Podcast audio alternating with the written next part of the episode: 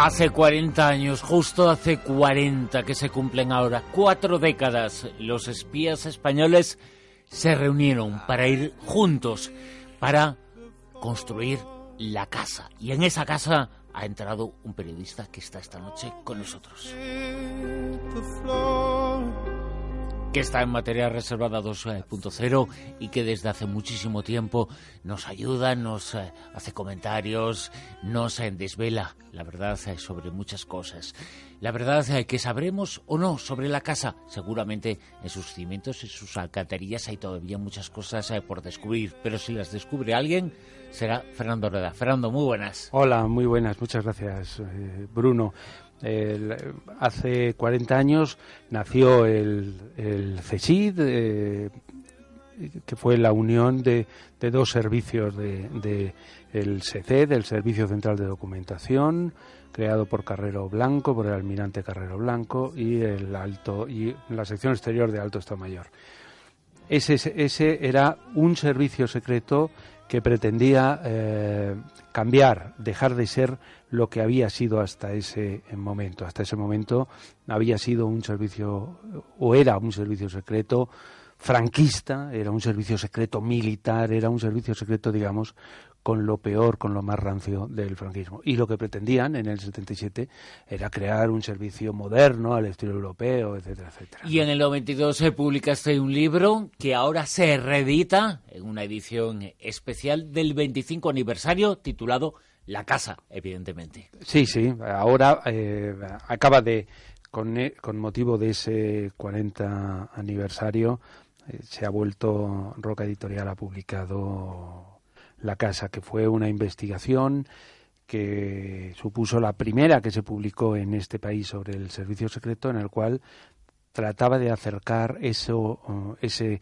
nuevo servicio secreto que había abandonado eh, muchas cosas. Pero también eh, te reconozco y también eh, lo anuncio aquí, que es donde me gusta hacer mis grandes anuncios. este libro es sale al mercado como anticipo de la llegada en septiembre de la Casa 2. La Casa 2 se va a publicar. Bueno, pues que corra la gente, los que no lo tengan, porque hay que recordar ¿eh? Que estuvo un año como el libro más leído en nuestro país, eh, La Casa.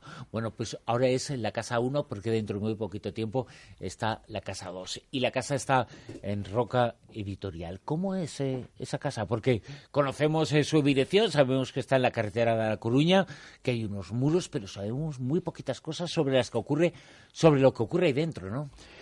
Efectivamente, es la esencia de un servicio secreto, que no se sepa realmente a qué hacen y a qué eh, se dedican, ¿no? Eh, hay que tener en cuenta, Bruno, que tú hablas de ese edificio que está en la, carretera de Madrid a, Coruña, pero cuando se crea el servicio secreto no tenían ni siquiera ese, ese edificio. Eh, hace 40 años era un servicio que tenía 500 eh, agentes, que tenía eh, mujeres, ninguna, no sé si voy a ser despectivo intencionadamente, no sé si la señora de la limpieza, porque eran trabajos de mujeres en, en aquellos tiempos, pero no había mujeres, pero es que no había civiles. Es decir, no había... Eh, era, pues eso, eran los militares controlándolo. Y es verdad que el, eh, eh, la casa recoge eh, los primeros cambios, recoge como... yo a mí me gusta compararle con, con Hoover, del que hemos hablado tantas veces aquí, que fue el, el, que realmente dotó al FBI, ahora que, se habla tanto con esa pelea que tiene con, con Trump, quien realmente creó el, el, FBI fue Hoover, el que le dio ese gran peso que tiene en las investigaciones. Pero al mismo tiempo fue eh, el gran corruptor, el gran bicho viviente que chantajeaba a todo el mundo. Bueno, pues dentro de todo el servicio secreto en estos 40 años, eh, el que ha eh, hecho todo ese tipo de cosas fue Emilio Alonso Manglano. Fue el verdad el que lo convirtió, el que empezó a entrar a, meter eh, mujeres, fue el que eh, metió muchos civiles, ahora hay un 66% de, del personal ya son civiles, uno de, una de cada tres son mujeres. Lo que pasa es que él hizo todos esos cambios, pero luego al mismo tiempo eh, fue el que demostró para qué sirven unas alcantarillas. Construyó los cimientos y también las alcantarillas. Y las alcantarillas para apoyar eh, al, gobierno y hacer cualquier cosa que le eh, beneficiara. Lo que yo no recordaba era que Manglano había sido un hombre que había elegido Calvo Sotelo. Sí, sí. esto me lo contó a mí en su día Calvo Sotelo que al pobre, cuando yo hice la investigación de este libro, como teníamos el, temor de que el gobierno pudiera secuestrarlo, porque nunca se había publicado, entonces yo fui a hablar con Leopoldo Calvo Sotelo para preguntarle, le dije que estaba haciendo mi tesis doctoral, y luego ya le pedí, le mandé un ejemplar del libro pidiéndole disculpas por eso. Pero él me, él me dijo no, que él le conocía y él le conocía de, de ambientes eh, monárquicos de, de, durante la dictadura y durante la, la, transición. Entonces, él me dice que él fue una decisión suya porque necesitaba a alguien de confianza y necesitaba un demócrata. Fijaros que ya estamos hablando 23F 1981, ya había habido tres directores y por primera vez buscan un demócrata para un servicio para un servicio secreto, ¿no? Que es verdad que, que acabó con los franquistas, eh, hizo eh, una cosa mm, que, que, ahora podría estar eh, mandada al infierno, y es que antes de, los ascensos que llevaba a cabo el Consejo de Ministros para el general, él hacía un informe de todos los coroneles que podían ascender diciendo cuáles eran franquistas y cuáles eh, no estaban a favor de la democracia, con lo cual hizo una ayudó a esa a, una criba a, esa a esa criba absolutamente completa, ¿no? Lo que no sabían es que mientras eh, buscaban al primer eh, dirigente, jefe de los espías españoles demócrata, había ya un periodista que estaba rascando en ellos. y, y, rascando la verdad que ellos querían que no se supiera. Ellos no, no estaban amparados por... Eh, en la época de Franco nadie se, se, atrevía a publicar eso. Y en la transición pues pasó algo de lo mismo. Daban cierto, cierto pavor. Además ellos estaban protegidos por una ley de secretos oficiales. Esa ley de secretos oficiales que sigue aún vigente, que procede del franquismo con unas pequeñas modificaciones, en teoría impedía publicar cualquier información. Ya he contado la anécdota de esos abogados de, de, Planeta a los cuales eh, eh, temas de hoy les entrega el, mi manuscrito y mm, descubren según ellos, había 1.216 delitos contra la ley de secretos oficiales en este libro, en la casa. ¿no? Con lo cual, cambiaste? Cambié seis. seis y porque había cosas de esas, ¿no? Pero vamos, eh, estaba claro que es lo que recomendaban para, para cubrirse, que es un poco lo que hacen los abogados en estos casos, era para decir, si lo publicáis ya tenéis la consecuencia. Claro, pero hay, por ejemplo... Una cosa, hay una cosa curiosa y es que ese primer día, el que salió ese manuscrito a la venta, eh, cuando se conoció la Casa del Libro, uno de los eh, compradores eh, fueron los servicios eh, de inteligencia que en un sitio lo agotaron, ¿eh? Sí, bueno, eso fue una cosa que, que me llamaron y que les produjo, fue la primera llamada que recibieron en, en temas de hoy en aquel, en aquel momento. Imelda Navajo, y es que la llamaron del el corte inglés de Princesa, que en Madrid, Princesa, digamos, es la calle por la cual se va hacia la carretera de La Coruña, hacia la sede del, del CECID entonces, ¿no? Entonces, eh, nada más abrir, abrirse ese día de la salida del libro, a las 10 de la mañana, fue un señor con mm, chaqueta y corbata y les preguntó cuántos libros tenía, le dijo que eh, tenían eh, 20 y, se llevó los, los, 20, los 20 ejemplares. Y los que vayan a traer también. Yo te quería preguntar eh, Fernando, cuando tú estabas preparando el libro, eh, ¿el CESID supo de que estabas preparando el libro por ti o al revés? Ellos intentaron poner en contacto contigo porque como buenos espías ya sabían que estabas en ello. Yo tengo la sensación que este ha sido el único libro en el cual ellos no estaban al, al loro. Es decir, si se enteraron fue ya muy al final, muy, muy esto. Pero lo hicimos de tal forma, como no había mm, jurisprudencia, como no sabíamos si eh, podía producirse el secuestro, como mm, desde el primer momento, desde que firmé el, el, contrato, llegamos a un pacto. Incluso mm, yo recuerdo que Melda Navajo, que era la directora de temas de hoy, eh, me dijo, yo solamente se lo voy a decir, y previamente a la firma del acuerdo, a Fernando Lara, que era en aquel momento en Planeta, era el que estaba por, por arriba de ella. Y a nadie más. Y yo no se lo podía decir absolutamente a, nadie. Y cumplimos eso hasta el momento en que, ya os digo, que llegaron los abogados y que prácticamente eh, dijeron esto este libro tiene demasiado riesgo como para para publicarse pero luego cuando cuando salió también tengo que decir que, que eh, Emilio Alonso Manglano tuvo una deportividad que luego otros directores no han tenido, ¿no? Y es que eh, Emilio Alonso Manglano, cuando le preguntaron en algún círculo, bueno, ¿qué piensa usted de este libro que ha salido y tal?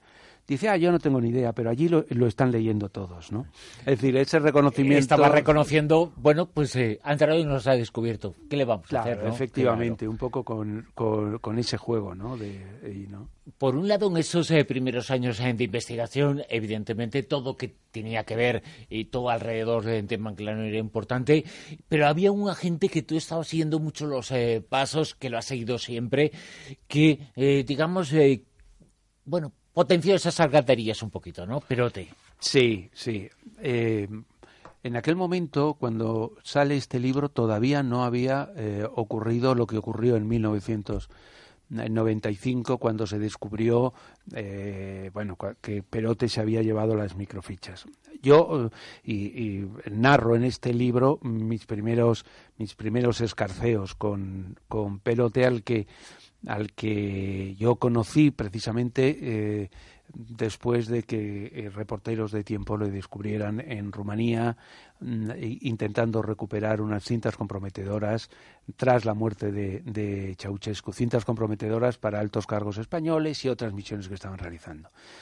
Conseguimos unas fotos y yo aquí eh, quedé con, con, con él en un, en un bar sin saber eh, yo sabía que se llamaba Alberto K., pero sin saber realmente quién, quién, era. Yo no podía sospechar que era el jefe de los James Bond eh, españoles. Habría ido, si ya fui un poco acojonado, eh, mm, pensando que iba a haber un gran despliegue y tal, bueno, habría sido tremendo. Lo que pasa es que yo era joven y aguerrido y a lo mejor, bueno, al final el que montó el numerito para Mm, porque yo no le iba a grabar y entonces mm, eh, tenía que tener un testimonio de que había estado con él, ¿no? Y entonces montamos un despliegue con fotógrafos para que y yo cuando saliéramos del bar nos hicieran fotos juntos que dieran el testimonio de que habíamos eh, estado, ¿no? Es verdad que yo, mm, siempre, eh, con el paso de los años, me arrepentí un poco de no haberle tapado un poco la cara, ¿no? Porque esas fotos fueron el pretexto para montar que, eh, lo que pasó después, porque eh, había un montón de gente que odiaba dentro del, del CECID a Perote, porque Perote era el que lo controlaba todo, porque al final el agente era el espía de los espías. Eh. Claro, conocía, había estado, que yo no lo sabía en aquel momento, en el tema de los GAL. Había montado el, el sistema de espionaje ese tremendo que espiaba al rey, que espiaba a todo el mundo conocía todas las operaciones, tenía, lo tenía todo. Y entonces dentro del servicio no se entendía que, que, el operativo mandara más que los de inteligencia, porque los de las divisiones de inteligencia en teoría son los que los que mandan. Y entonces aprovecharon esas fotos que nosotros sacamos en tiempo para ir a por él y hacerle la vida imposible hasta que consiguieron con ese pretexto que Manglano le, le, echara y él se vengara llevándose las microfichas que luego acabaron con bueno con el vicepresidente bueno que implicaron al gobierno local y todo eso él era un K. Entonces y ahora hay alguna diferencia en algún momento los eh, K los eh, espías eh, de arriba dentro del espionaje dentro de la casa han tenido licencia para matar Yo hice un, luego posteriormente un libro que se llamaba K licencia para matar. Eso es. Y, y ese libro, eh, yo creo que ya ha pasado los años, se puede decir, eh, el secretario general del, del CSID posteriormente, eh, Aurelio Madrigal, tuve una conversación con él en el que se mostró muy disgustado porque él decía que el servicio no tenía no tenían licencia para matar y yo lo que decía en el libro es que de alguna forma había habido una serie de de asesinatos, de muertes, que eran lo suficientemente sospechosas como para pensar que, que se podían llevar a cabo. Yo esto se lo pregunté a Perote tiempo después. Es decir, yo eh, hablando, mm, decía, digo, vamos a ver, pero oh, ¿existe licencia para matar? Y él me decía, dice, con Manglano, no, porque Manglano estas cosas no, la, no las, eh, las permitía yo creo que en determinados momentos, en determinadas circunstancias, se han llevado a cabo eh, algún tipo de operaciones de ese tipo, pero por lo que yo sé, no lo han llevado a cabo eh, agentes del, del CESIDO, del CNI. Igual que, hice una cosa, ahora que me, preguntas eso, que era el término conejitas. Yo empecé a hablar de las conejitas y yo cuántas veces hemos hablado en, en, la radio de las conejitas, ¿no? Las conejitas eran, no eran agentes del, del o del CNI.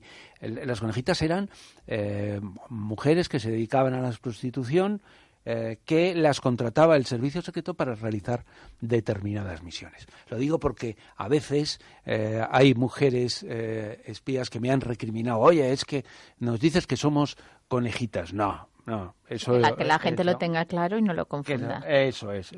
tenemos unas agentes, bueno, las agentes eh, que desde ya posteriormente, al principio no se las hacía ni caso, incluso no se las mandaba misiones arriesgadas por si las pasaba algo y las hacían daño. Es decir, imaginaros pues, cómo fue la entrada, ¿no? Ahora mismo tenemos eh, que llevamos desde 2002 con una mujer siendo la número dos del, del servicio. Ya han pasado un montón de, de, ellas. Y todas entraron en esta época de, de, la llegada de Manglano, que fue cuando empezó a cogerla. Por cierto, un servicio de inteligencia que ahora, hoy por hoy, eh, parece estar viviendo en su cúpula eh, algún tipo de lucha interna, ¿no? Sí, eh, eso es algo que no, curiosamente, no se ha dicho nada. Yo espero que alguien eh, lo cuente. Es decir, lo que se ha dicho es que la secretaria general, Beatriz Méndez de Vigo, eh, ha sido sustituida eh, ayer en el Consejo, el viernes en el Consejo de Ministros por Paz Esteban López. Lo que no se ha dicho es qué es lo que había pasado.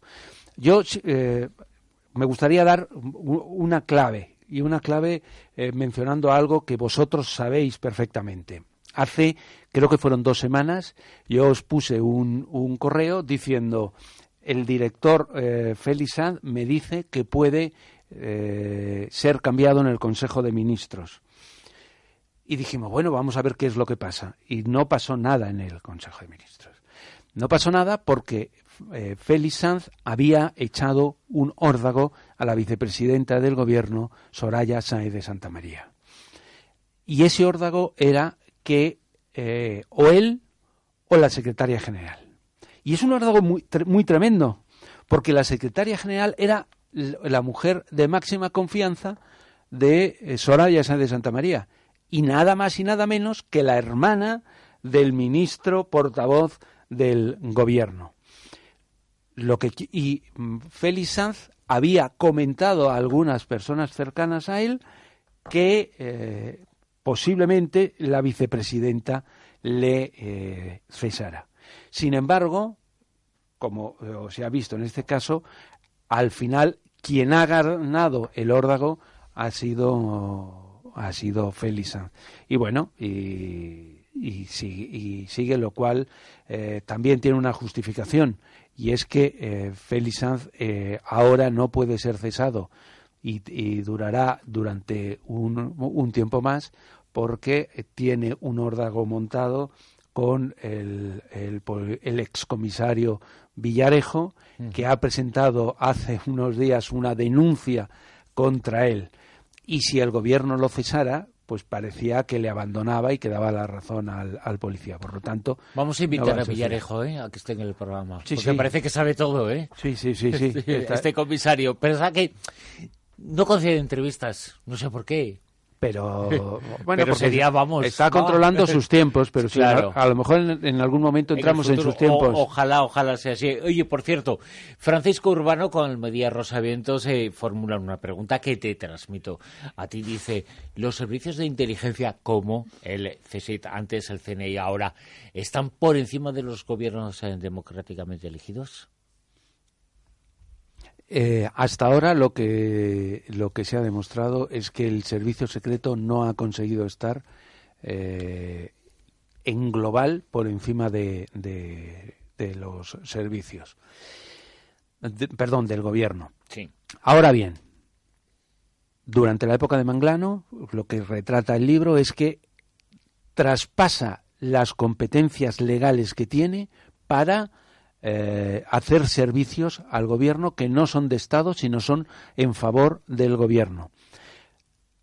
Por primera vez eh, eh, se establece una relación con el rey en, en, la época de Manglano, que eso sí es lo único que se ha mantenido durante todos estos años hasta el día de hoy, en el cual los servicios al rey son prioritarios y por encima del gobierno en casi todos esos años. Solo ha habido un director que haya, se haya separado políticamente del gobierno en algún momento. Y ese director ha sido Jorge Dezcayar.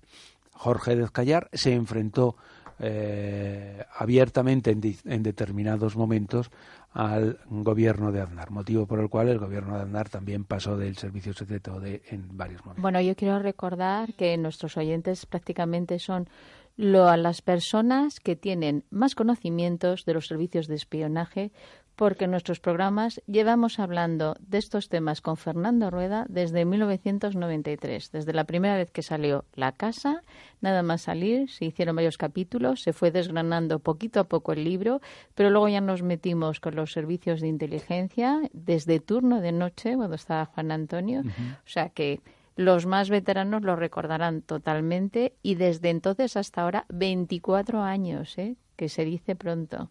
24 años hablando de servicios de inteligencia y contando todo lo habido y por haber con uno de nuestros grandes expertos, con el gran y primer experto que hay en España, que es Fernando Rueda. La Casa, el libro se reedita ahora en Roca Editorial y hace 25 años, Fernando, aquí con Juan Antonio Cervián, sonaba así tu voz.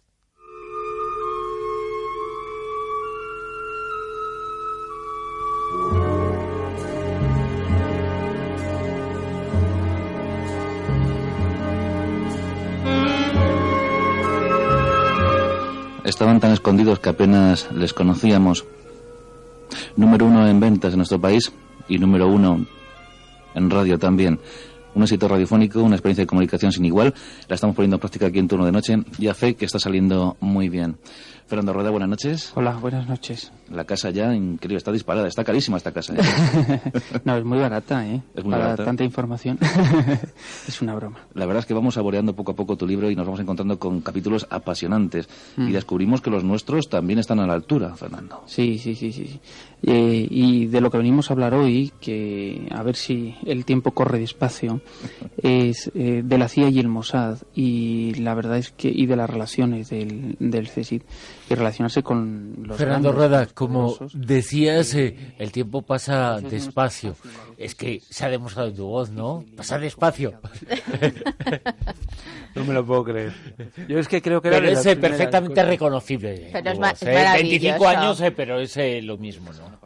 Bueno, estoy más joven ahora, ¿no? evidentemente. Hombre, te mantienes divino, ¿eh? eso sí que sí. Mucho más pelo y tal, pero no, es un placer y además eh, me, me, gusta que lo hayáis puesto porque, porque uno al final es de donde es y, y, uno tiene su equipo y, y, estoy muy orgulloso de pertenecer a este equipo y, y al final eh, uno termina hablando de lo mismo, de la casa. Y nosotros estamos orgullosos, ¿Estás en tu casa? Er, orgullosos de que estés eh, con nosotros. Eh, Fernando Rueda se redita ahora, 25 años se cumplen de ese libro que desnudó los secretos de la casa, el espionaje español. Y dentro de muy poquito tiempo la casa 12 y por supuesto nos lo contarás aquí. Uy, la claro alcantarilla, sí. ¿cómo va a estar? Uf, destruida. Un abrazo fuerte. Fernando Rueda, muchas gracias. Gracias. Hasta luego.